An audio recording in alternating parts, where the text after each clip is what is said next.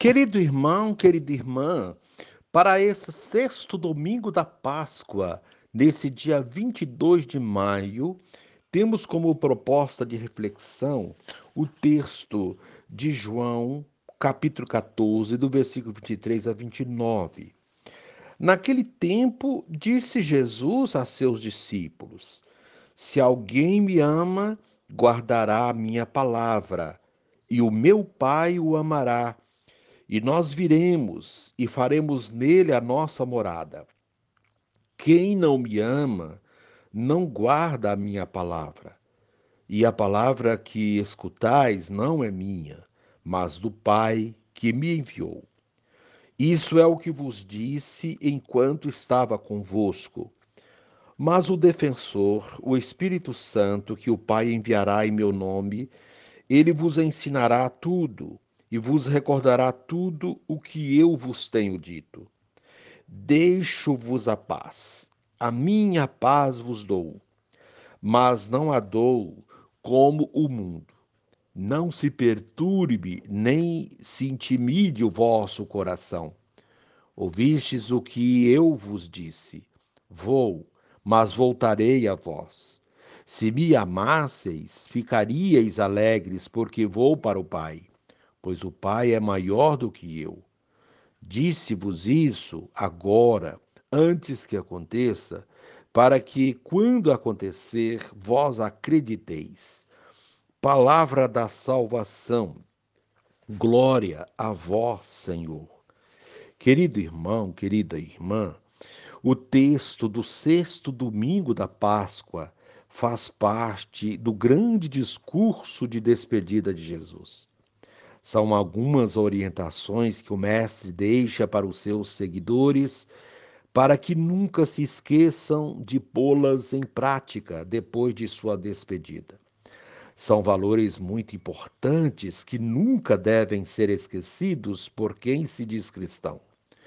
O amor a Jesus se concretiza na acolhida e no amor à Sua palavra, que deve ser guardada no coração para nunca ser esquecida.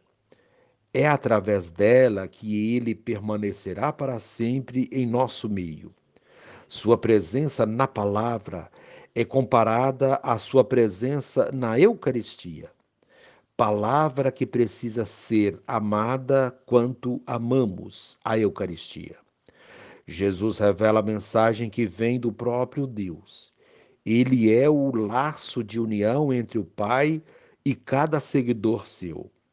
Acolhendo e amando a palavra do Mestre, estaremos formando comunhão de vida com Ele e também com seu Pai. Jesus tranquiliza seus discípulos, prometendo-lhes o dom do Espírito Santo. A função do Espírito na comunidade é ensinar e lembrar faz recordar e compreender o que Jesus ensinou durante sua vida. É a memória sempre atualizada da prática de Jesus em todos os tempos e lugares. Além disso, promete a paz, dom por excelência. Paz que planifica a vida e que é fruto da justiça. Viver sua paz é rejeitar esquemas de violência e dominação. Querido irmão, querida irmã, Jesus está se despedindo.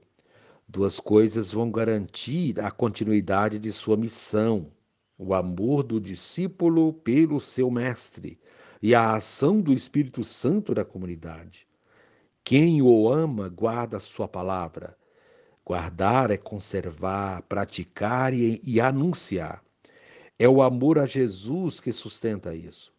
Pensando e agindo como Jesus, o discípulo se torna morada de Deus, lugar onde o Pai e o Filho habitam e se manifestam. Para garantir a continuidade da missão, pela mão dos discípulos, Jesus anuncia a vinda do Espírito Santo, que o Pai enviará em seu nome. O Espírito tornará viva a memória de Jesus, ajudará os discípulos a compreenderem suas palavras e animará a missão na comunidade.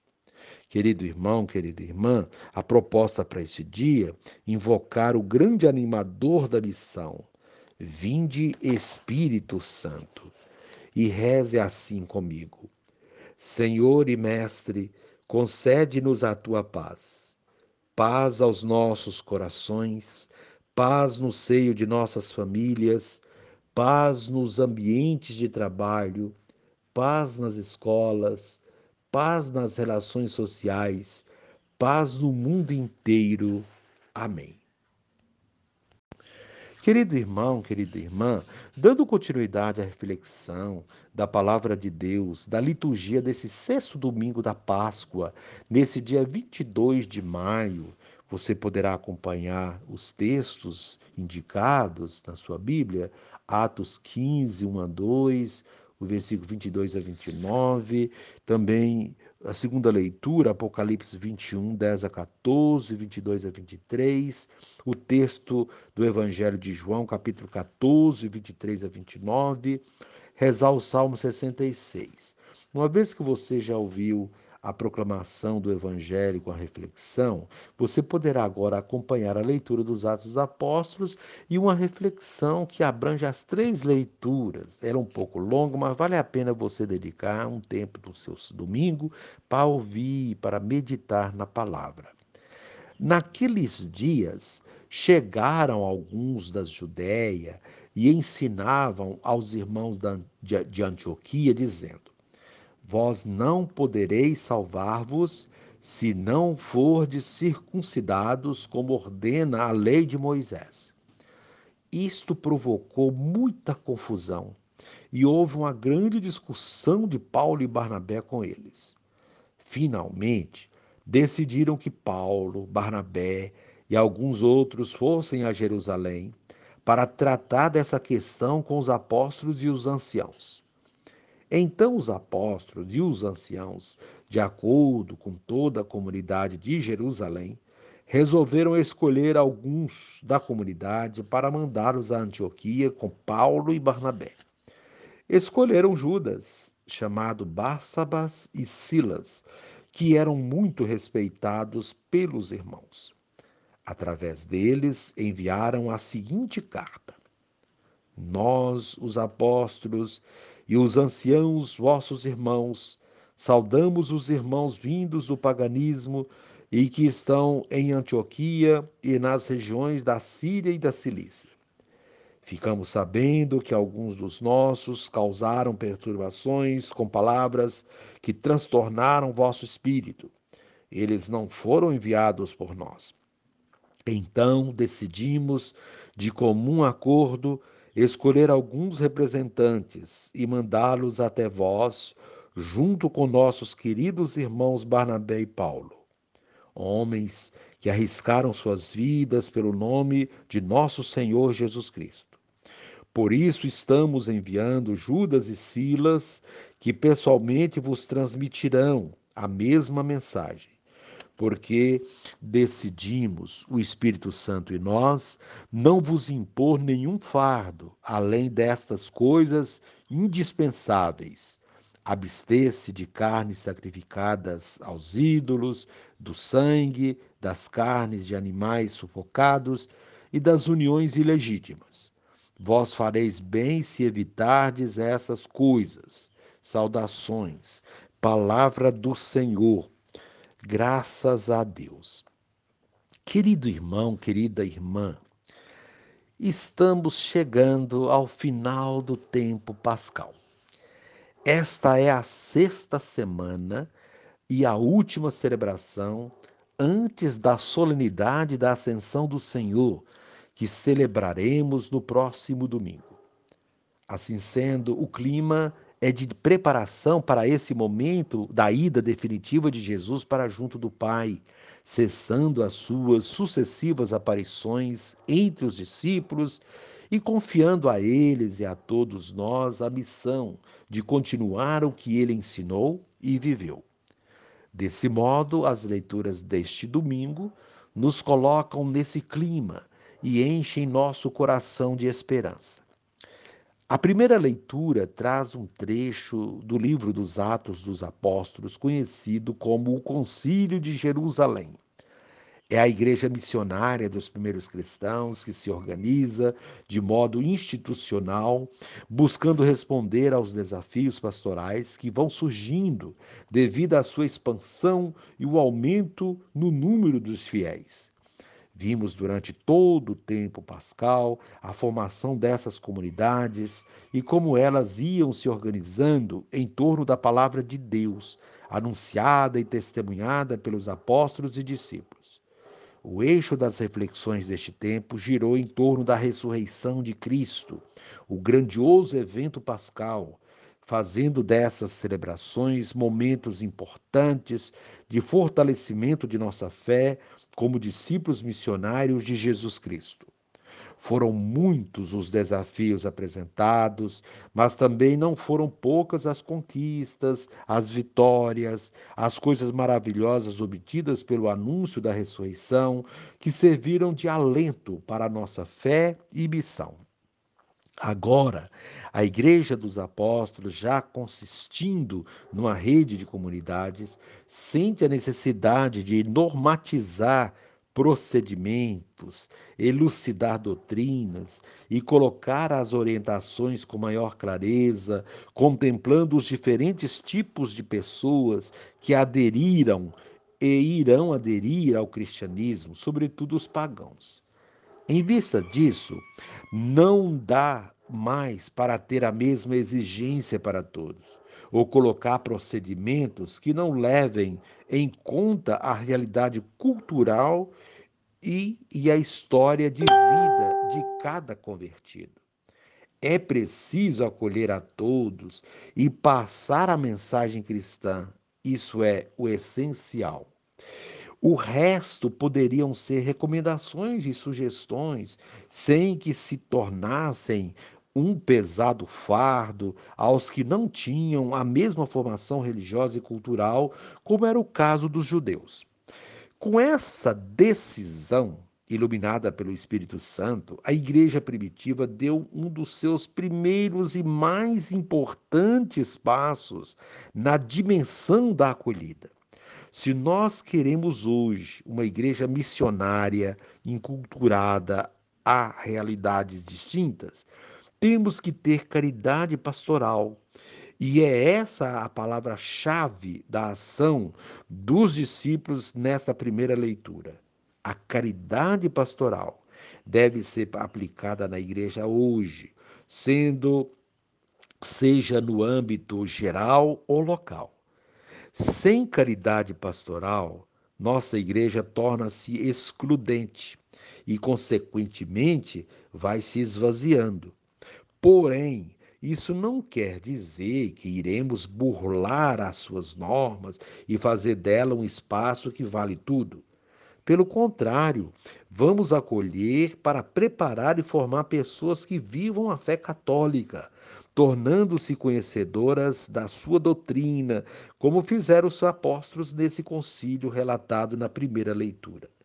Eles indicaram sistematicamente o que era essencial na fé e nos procedimentos, e o resto ficou como orientação, sem ser algo pesado ou obrigatório de ser vivido.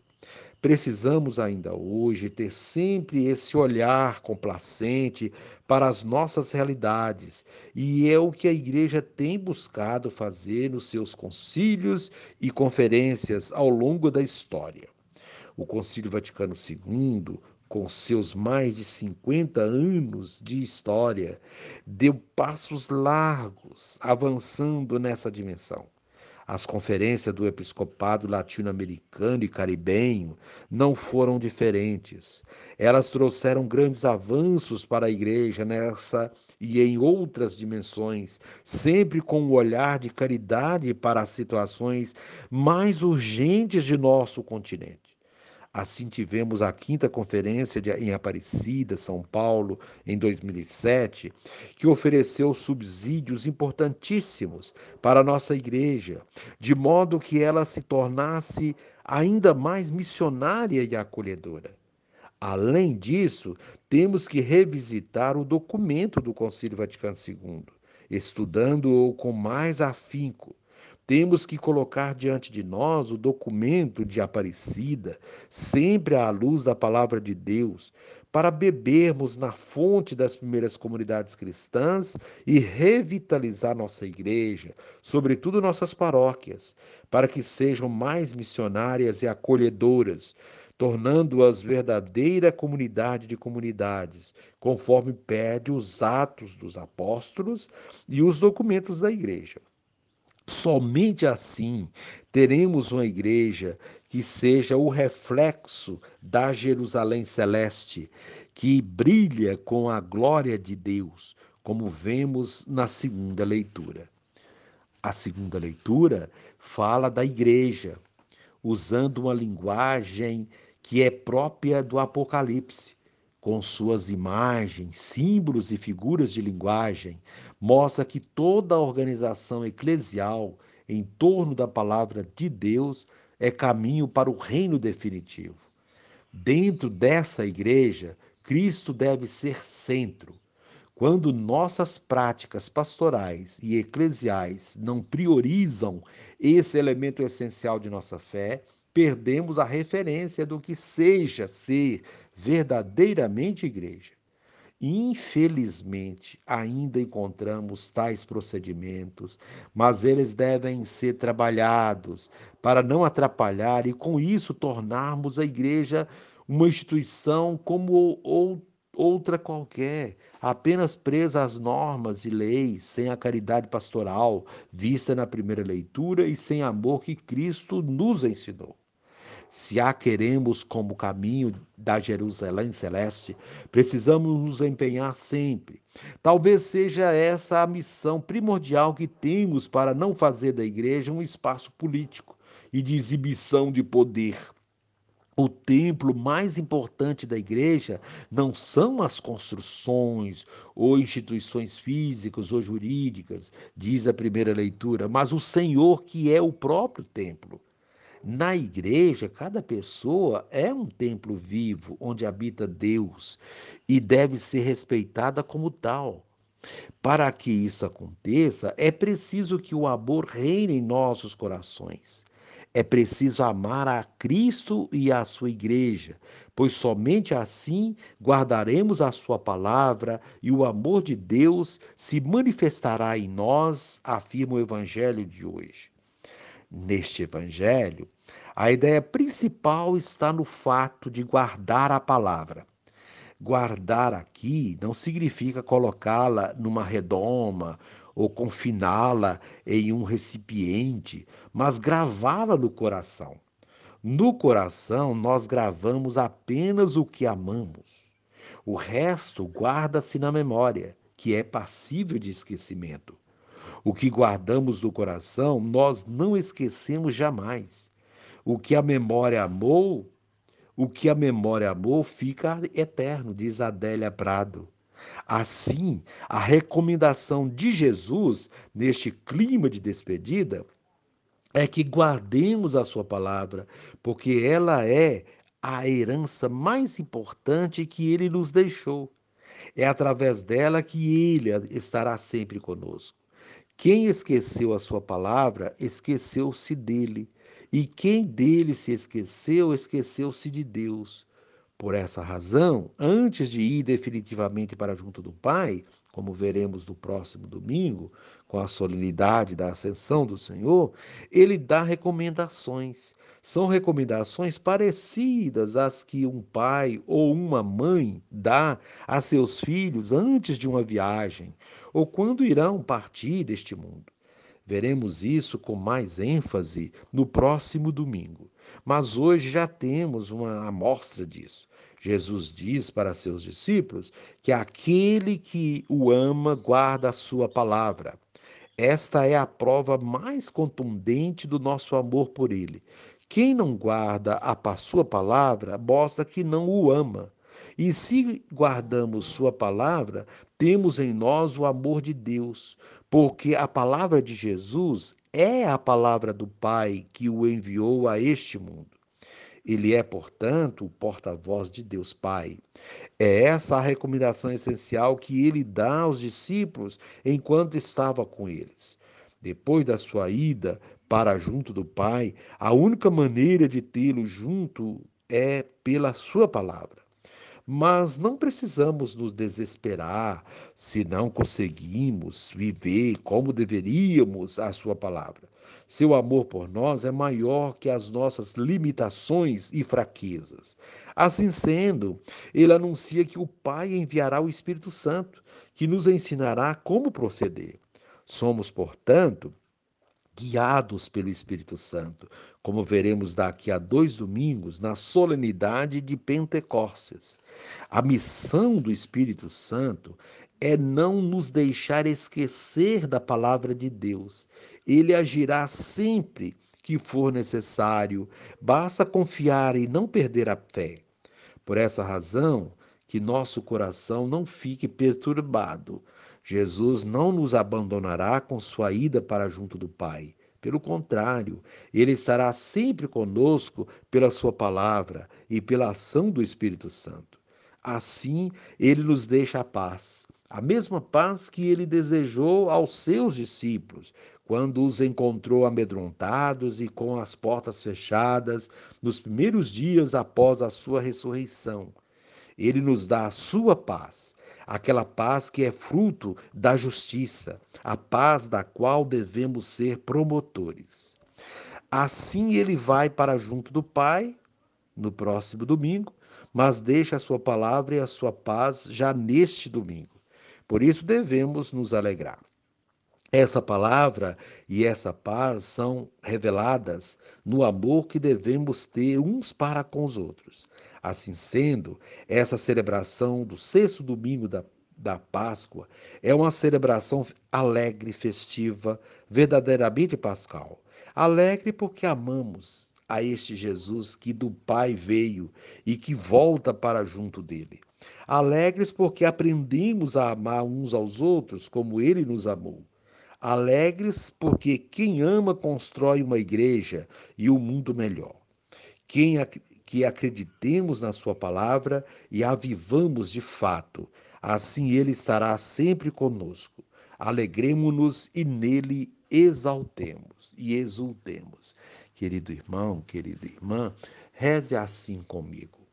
Divino Espírito, está sempre comigo, mormente nos momentos de dificuldades, ensinando-me e recordando-me de tudo quanto o Mestre Jesus espera de mim. Amém.